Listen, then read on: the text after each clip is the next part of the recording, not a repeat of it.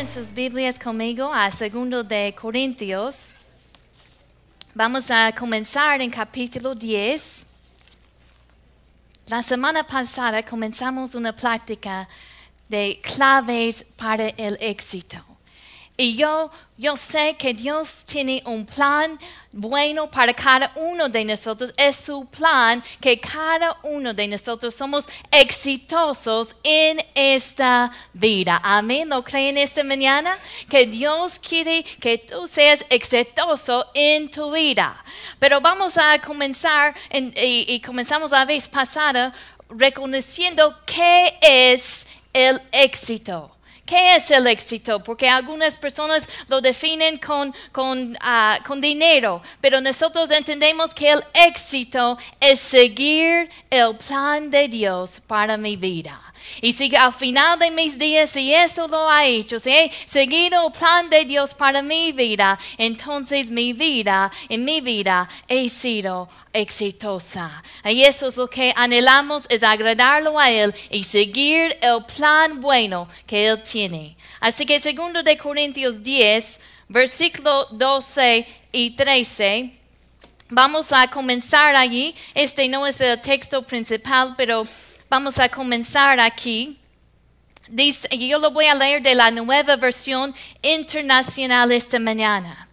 E, en este libro, en esta carta de segundo de Corintios, Pablo eh, estaba defendiendo su ministerio había algunos que se habían levantado en contra de él y estaban hablando mal de él. Y él eh, y estaban dudando su credibilidad como ministro. Así que en esta carta de segundo de Corintios, ah, ustedes van a encontrar varias veces la defensa de Pablo, cómo él defiende su ministerio y su credibilidad. Y, en, en, versículo 12 de 13, para que entiendan, ese es el contexto de, de este versículo. Dice, no nos atrevemos a igualarnos ni a compararnos con algunos que tanto se recomiendan a sí mismos. Al medirse con su propia medida y compararse unos con otros, no saben lo que hacen. Nosotros por nuestra parte no vamos a jactarnos más de lo debido. Nos limitaremos al campo que Dios nos ha asignado según su medida en la cual también ustedes están incluidos. Vamos a orar esta mañana y vamos a abrir nuestro corazón para recibir la semilla de la palabra. Padre, te damos gracias por la oportunidad de estar en tu casa en este día. Un celo por tu casa nos consume, una pasión, Señor, de estar aquí. Y te damos gracias por tu palabra. Espíritu Santo, unge mis labios, háblanos esta mañana. Dame esa gracia para predicar tu palabra. Y nosotros abrimos nuestro corazón para recibir la semilla de tu palabra que lleve mucho fruto en nuestras vidas. Que no seamos solamente oidores, pero que seamos hacedores de tu palabra. Recibimos en fe, en el nombre de Jesús. Amén, amén. Como tú defines el éxito, va a, va a determinar cómo ves a ti mismo. Si tú piensas que el éxito es solamente cuánto ganas y tú no ganas suficiente, ¿cómo vas a ver a ti mismo? Como un fracaso. O, si tú piensas que el éxito es solamente tener cierto tipo de trabajo y tú no tienes ese trabajo, pues ¿cómo vas a ver a ti mismo? Así que como tú defines el éxito, determina cómo ves a ti mismo. Y es muy importante que nosotros tenemos claro nuestra identidad en el Señor. Que nosotros no somos menos de otros. Nosotros somos sus hijos, sus hijas. Somos príncipes y princesas en este mundo. Que andemos así, con la cabeza levantada. Y si nosotros estamos caminando con el Señor, si estamos caminando en una relación, recta con Él, podemos tener confianza que Él quiere que seamos exitosos y que nosotros podemos lograr a recibir todo lo que Él tiene para nosotros en esta vida. Amén. Así que como tú ves, como tú defines el éxito, va a determinar cómo tú ves a ti mismo. En este pasaje que leímos, Pablo dice, no nos atrevemos a igualarnos ni a compararnos con algunos que tanto se recomienden así. Había algunas personas que estaban comparándose a, otros y, y, a, quizá a Pablo. Y Pablo dice, yo, eso no, cuando hacen eso, cuando se comparan los unos a otros, no saben lo que hacen. No es sabio compararse con unos a otros. ¿Por qué? Porque el plan de Dios es específico para tu vida. Dios tiene un plan específico y quiere que tú seas exitoso en cumplir ese plan. Por eso no te puedes comparar o no es sabio compararte con otro. Cuando tú te compares con otros, te vas a encontrar con dos tipos de personas. Vas a encontrarte con personas que tú consideres mejor que tú ¿Y qué va a pasar? ¿Vas a sentir deprimido? ¿Vas a sentirte como menos? Así que no es sabio compararte con alguien más. Quizá Dios, Dios tiene otro plan para su vida, un, otro, otro ah, campo de, de servicio para su vida. La segunda tipo de persona con que te vas a encontrar son personas que tú sientes que son menos de ti. ¿Y cómo te vas a sentir entonces? El orgullo. Así que no es sabio compararte con alguien más. Pablo dice, eh, dice, cuando lo hacen, no saben lo que hacen. No es sabio, porque el plan que Dios tiene para mi vida es específico.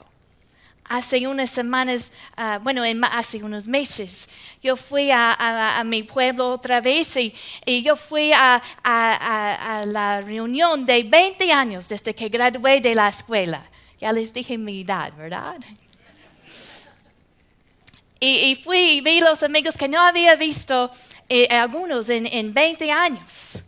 Y ustedes saben, algunos ah, tenían carreras como doctores, algunos profesores, otros trabajaban en otras áreas. Y hay esa... Ah, hay esa tentación de, de, de, compararse, de sentir, bueno, ¿qué haces tú y qué hago yo? Pero el éxito no, no se puede medir así porque Dios tiene un plan específico para nuestras vidas.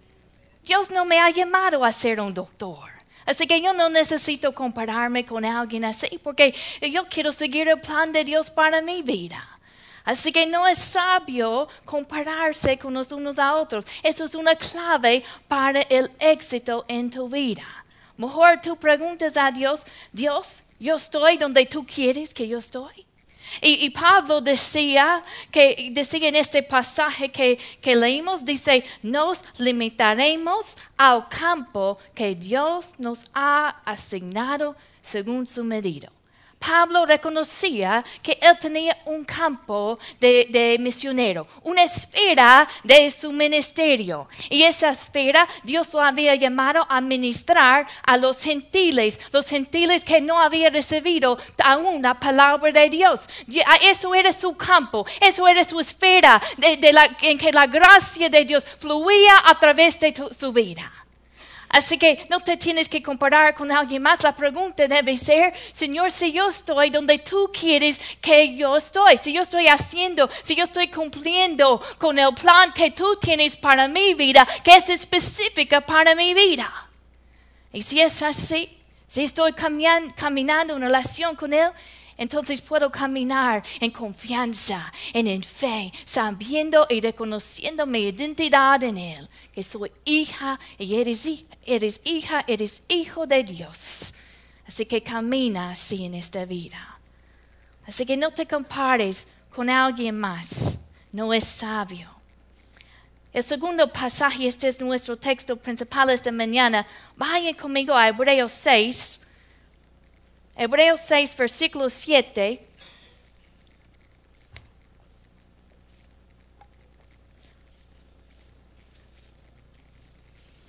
Vamos a ver otros claves para el éxito.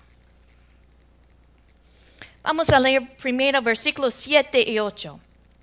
Porque la tierra que bebe la lluvia, que muchas veces cae sobre ella, y produce hierba provechosa, y aquellos por los cuales es labrada recibe bendición de Dios, pero la que produce espinos y abrujos es reprobada. Esta próxima a ser maldecida y su fin es el ser quemada. Aquí habla de Dios, Dios terrenos. Una, una es una tierra que produce hierba provechosa. Dice que es bendecida y recibe bendición de Dios. Y es útil para los que sembraron en esa tierra. Pero el otro tierra produce espinos. Y, y dice que es reprobada, próxima a ser maldecida. Y su fin es ser quemada. Dos, dos terrenos diferentes. En mi casa, afuera, enfrente, tengo dos arbustos que nosotros plantamos recientemente. Y yo no sé por qué, porque los dos recibieron la lluvia, las dos recibieron sol, pero uno prosperó y es verde ahora y se ve bien. Y el otro se secó y está muriendo, casi, bueno, quizá ya está muerto, nada tenemos que sacarlo. Los dos recibieron lluvia. ¿Y cómo es que dos personas pueden estar en las mismas circunstancias? Y uno puede usar esas circunstancias para mejorar su vida, para ser una mejor persona. Y otra, las mismas circunstancias, los puede um, derribar y derrotar y que terminen lejos de Dios. Los hemos visto en familias, quizá dos hijos, quizá los dos de la misma familia Quizá tienen un, una, unas circunstancias difíciles, un padre abusador, un alcohólico, y, uno de los hijos decide, yo nunca voy a hacer eso.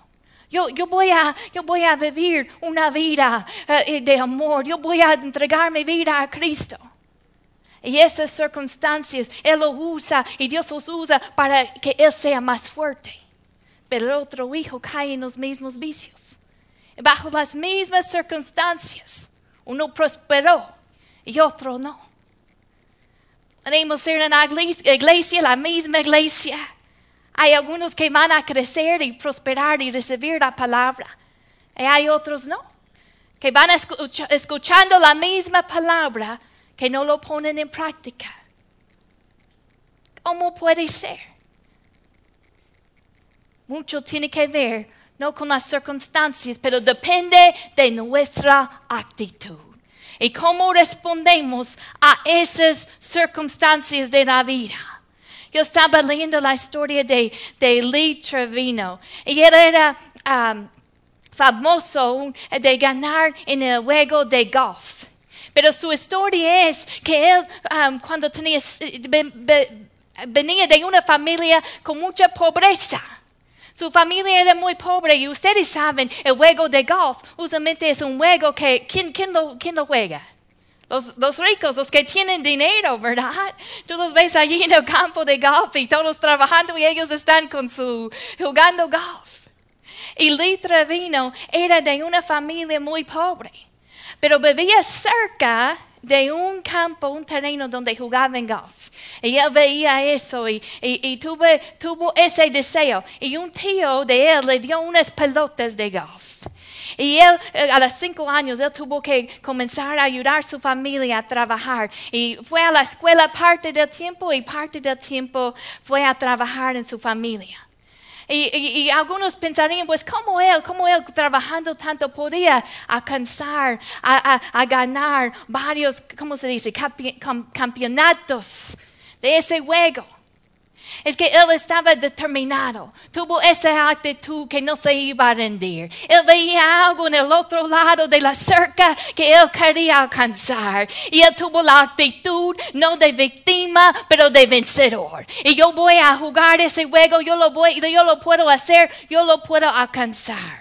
Llegó a ser un a llegar a ganar varios campeonatos de ese juego y, recibió fama y, reconocido en ese juego. Pero comenzó porque tuvo esa actitud de fe, no de víctima, víctima, no de decir, mira, yo soy pobre y no puedo jugar ese juego. ¿Quién soy yo? Pero no una actitud de víctima, pero una actitud de vencedor. De yo puedo, yo puedo hacerlo. Y, comenzó a trabajar, comenzó a pedir permiso de trabajar allí en el, en el campo de golf donde jugaban los demás. Allí comenzó. Con diligencia alcanzó ese éxito en ese juego. Así que, ¿cuál es tu actitud? ¿Cuál es tu actitud? Es, es, de la planta que prospera y, y, que, que, que, produce, que es útil para el sembrador. O cuando vienen las circunstancias, te secas y, y no, no te, en lugar de dejar que esas circunstancias te hacen más fuerte, te ponen en tu corazón una semilla de amargura que te hace secar.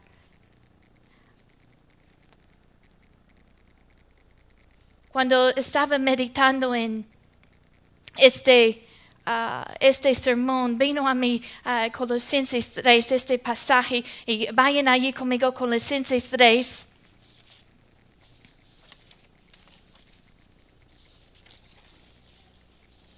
Vamos a comenzar en versículo 12.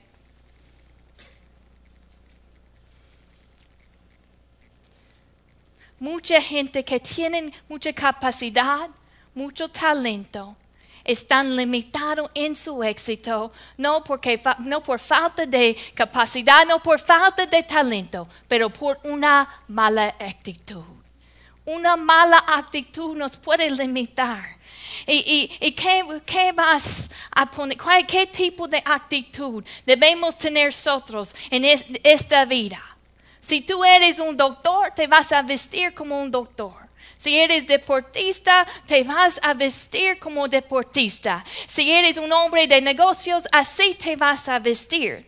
¿Alguno de ustedes ha, pasado por esto, que, que lleguen a un evento y no sabían cómo se debe vestir y llegan allí y quizá usted está bien, bien, eh, bien en un traje o un vestido y todos están muy casuales. O pasa al revés, quizá todos están en vestidos y trajes y tú vienes muy casual. ¿Te ha pasado? Que te vistes no según la ocasión. ¿Cómo se viste un hombre y una mujer de Dios? Vamos a leer Colosenses 3. Nos vestimos con el carácter de Cristo, la actitud de Cristo versículo 12 dice, por lo tanto, como escogidos de Dios, santos y amados, revístense de afecto entrañable y de bondad, humildad, amabilidad y paciencia, de modo que se toleren unos a otros y se perdonen si alguno tiene queja contra otro así como el Señor los perdonó. Perdonen también ustedes por encima de todo, vístense de amor, que es el vínculo perfecto. ¿Cómo nos debemos vestir con el carácter de Cristo, con el mismo, la misma actitud de Cristo, con el amor? Un cristiano que tiene una mala actitud. No es, no, es, como esa persona que no se vista apropiadamente, no según la ocasión no, no, está según su carácter. Dice que nosotros somos escogidos de Dios, santos y amados. Ah, y si esa es nuestra identidad, debemos vestirnos con el carácter de Cristo, que, eh, con amor, con humildad, amabilidad, paciencia. Esa debe ser mi actitud. No una mala actitud no da una mala actitud, porque dice la palabra que cada uno cosecha lo que siembra. Y si mostramos una mala actitud con otros, no vamos a lograr hacer todo lo que Dios quiere que hacemos. No vamos a lograr alcanzar todas esas promesas. Si, si estamos sembrando una mala actitud, dice cada uno cosecha lo que siembra. Un cristiano se debe vestir con el carácter de Cristo. Cuando ven a ustedes, ¿qué, ropa deben ver en ustedes? La primera cosa es amor. Es amor. Cuando, cuando ven a alguien en un traje y usted piensa, bueno, a, lo mejor él es un hombre de negocios. O, cuando ve al doctor en su ropa y usted piensa, es un doctor o una enfermera, lo ven en su, en su ropa de trabajo y se nota, es, esa es una enfermera. Cuando ven a ustedes, deben ver el amor y saber, eso es un hijo o una hija de Dios, porque yo veo el amor en sus vidas.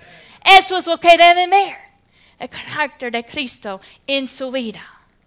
Así que, número dos, clave para el éxito para el día de hoy es de tener una actitud buena, una actitud que glorifica a Cristo.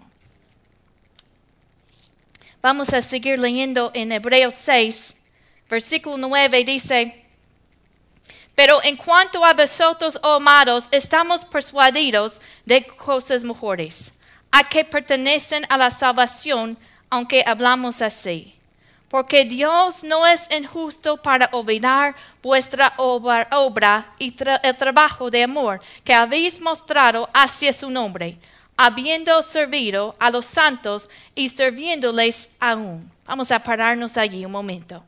Dice, Dios no es injusto para olvidar vuestra obra y el trabajo de amor.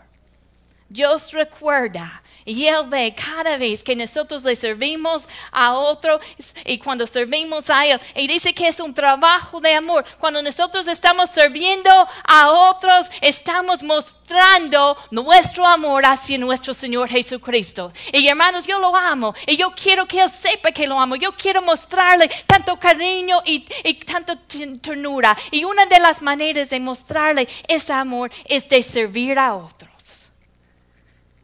servir a otros, es una obra de amor. Y dice que Dios no es un justo. Él no olvida tu trabajo, tu obra que haces para Él. Quizá en este mundo no todos te van a decir gracias. Quizá los pastores olviden decirte gracias. No todos tienen esa actitud de gratitud, pero Dios lo ve y hay una recompensa en el cielo. Nuestro servicio para el Señor no termina cuando nosotros morimos. En el cielo dice que vamos a estar sirviendo a Él. Vamos a tener responsabilidades allá y va a depender de nuestra fidelidad aquí en la tierra, de cuáles responsabilidades tenemos allá. En Mateo 25, recuerden la historia que Jesús nos dice uh, la parábola, parábola de un señor que, se fue de viaje y este señor dio a sus siervos, le dio a un cinco ah, talentos, cinco monedas, a otro le dio dos y a otro le dio uno. Y el que tuvo cinco, tomó esas cinco monedas y comenzó a negociar con ellos y ganó cinco más. El que tuvo dos, ¿qué hizo? Hizo lo mismo, empezó a negociar con ellos y ganó dos más. Y, el Señor, cuando regresa su maestro, le dice, bien, buen siervo y fiel. Sobre poco has sido fiel, sobre mucho te pondré. Entra en el gozo de tu Señor. Hermanos, eso es lo que yo quiero decir, escuchar. Cuando llego a, a su presencia, bien hecho, siervo fiel. Y que Él le pone sobre mucho y dice, entra en el gozo de tu Señor. Pero dice que el otro tuvo miedo y escondió el talento. Y, en, lugar de, en lugar de usarlo, lo escondió. ¿Y qué dice el Señor cuando regresa su amo? Le dice, siervo malo y negligente. ¿Cómo estamos usando? ¿Cómo estamos, eh, estamos siendo buenos mayordomos de lo que el Señor me ha dado? Estoy usando eh, mi tiempo bien, el tiempo que me ha dado, eh, mis recursos que me ha dado, las personas que ha puesto en mi vida. Lo, estoy, estoy usando, lo estoy cuidando al máximo para su gloria. Ese siervo lo escondió y, y dice otra versión, dice siervo malo y perezoso. Perezoso, siervo flojo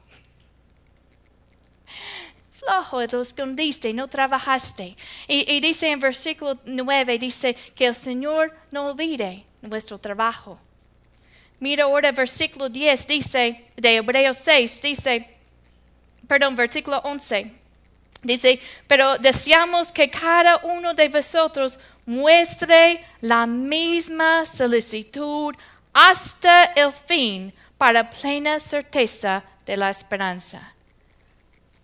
Así que Pablo está diciendo, Dios no olvida del trabajo, del servicio que estás haciendo. Y eso es una muestra de tu amor para Él. Pero luego dice, yo deseo que cada uno muestre la misma solicitud, la misma diligencia. Y hasta el fin. Y mira versículo 12, dice, a fin de que no os hagáis perezosos sino imitadores de aquellos que por la fe y la paciencia hereden las promesas. Y si no os hagáis perezosos, no sean flojos, pero usa lo que tienes, lo que el Señor te ha dado para su gloria. La diligencia. Dios ve todas las cosas que nos encuentra cuando Él venga, que nos encuentra dando todos nuestros esfuerzos para Él. Recuerda la semana pasada eh, encontramos en Josué 1 realmente una fórmula para el éxito. Vayan conmigo a Josué 1, vamos a leerlo otra vez. Josué 1, versículos 6 a 8, realmente es una fórmula que Dios nos ha dado para el éxito.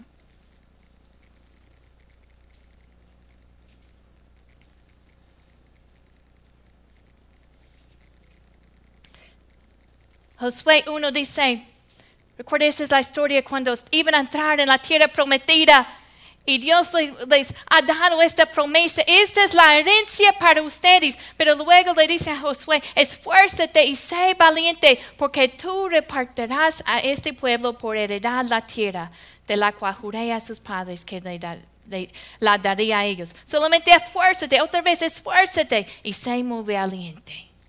Aquí en este, en este pasaje en, Josué uno le dice, esfuérzate. Yo te he dado estas promesas, son para ti, pero tú te tienes que esforzar, tienes que agarrar, tienes que, tienes que poner en, activar tu fe y poner tu pie en este territorio que yo te he dado.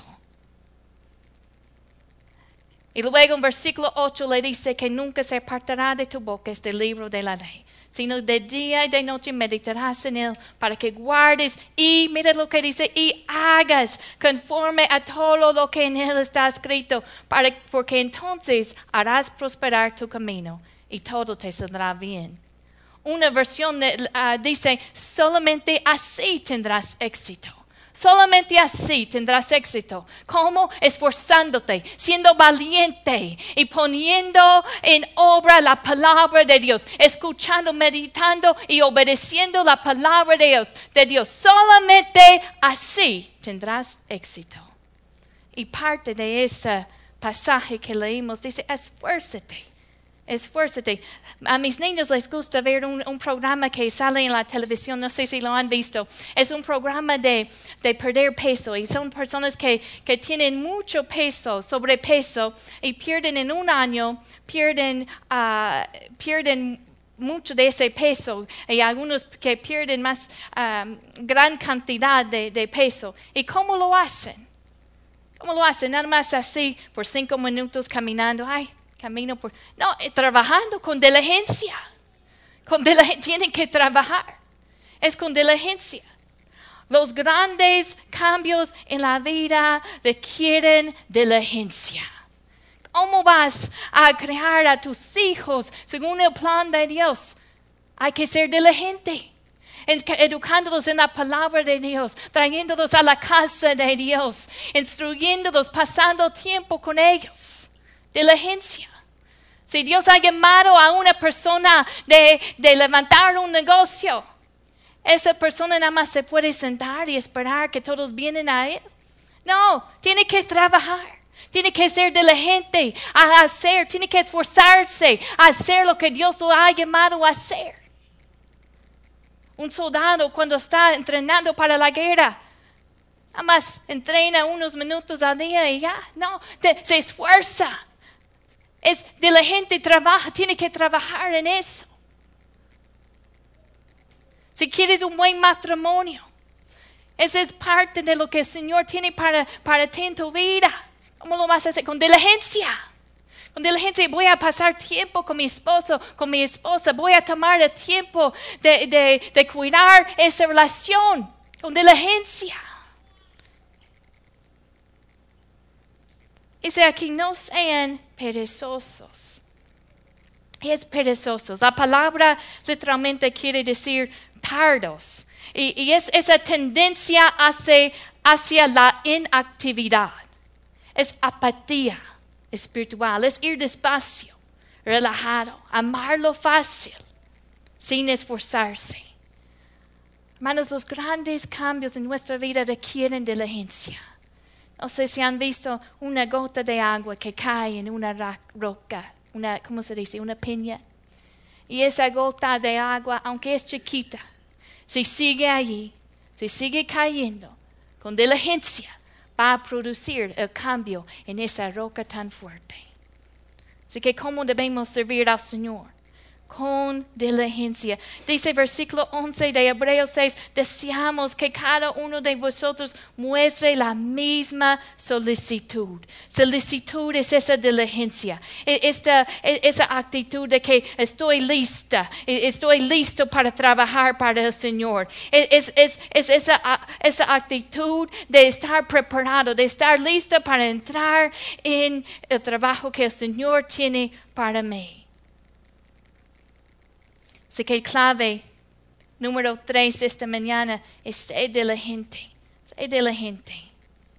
Y mira lo que dice en versículo 11, dice, muestre la misma solicitud. ¿Hasta cuándo? Hasta el fin. Por último, hay que perseverar. ¿Quieres ser exitoso en esta vida? ¿Quieres el plan? ¿Quieres el territorio que Dios tiene para ti? Tienes que perseverar hasta que alcances cada una de esas promesas que el Señor tiene para ti. Es por fe y la paciencia que heredamos las promesas. Tenemos que perseverar. Algunos de nosotros estamos a punto de recibir, a punto de entrar y alcanzar una promesa. Y a veces tenemos entrar el desánimo y tenemos ganas de rendirnos. Y si solamente nos damos cuenta que estamos a punto de recibir la victoria en esa área, no te rindes demasiado fácilmente, demasiado pronto. Pronto vendrá la victoria. Y sigue creyendo, sigue, sigue creyendo en el Señor. Dice que es por la fe y la paciencia que heredamos las promesas. Es una fe que, que, que, toma acción, una fe que cree. Y tú tienes que creer esa promesa para poder recibirlo y alcanzarlo. Es por fe y la paciencia y la perseverancia.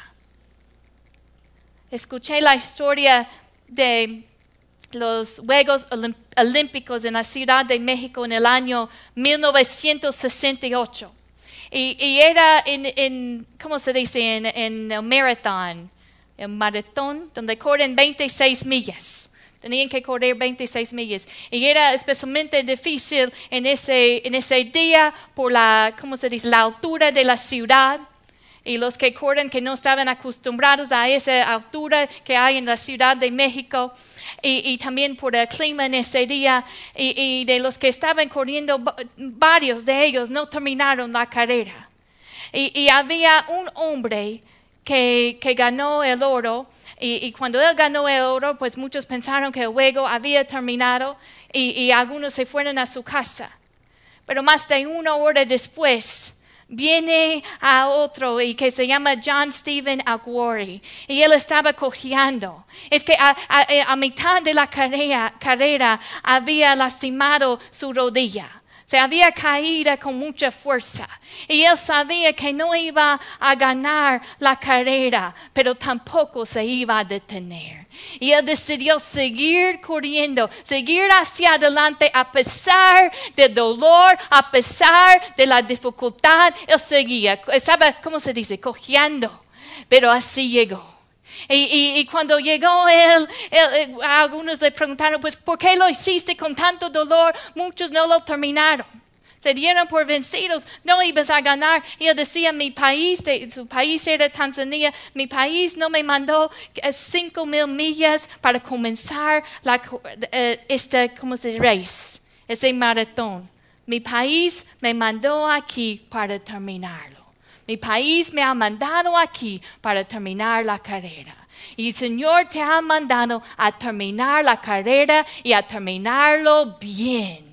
Tantos que comienzan la carrera y se cansan, se distraen, se desanimen, se caen o no se levanten. Pero Dios no te ha llamado a solamente comenzar, te ha llamado a, a terminar esta carrera y de hacerlo con éxito en su nombre, con su poder que fluye a través de tu vida.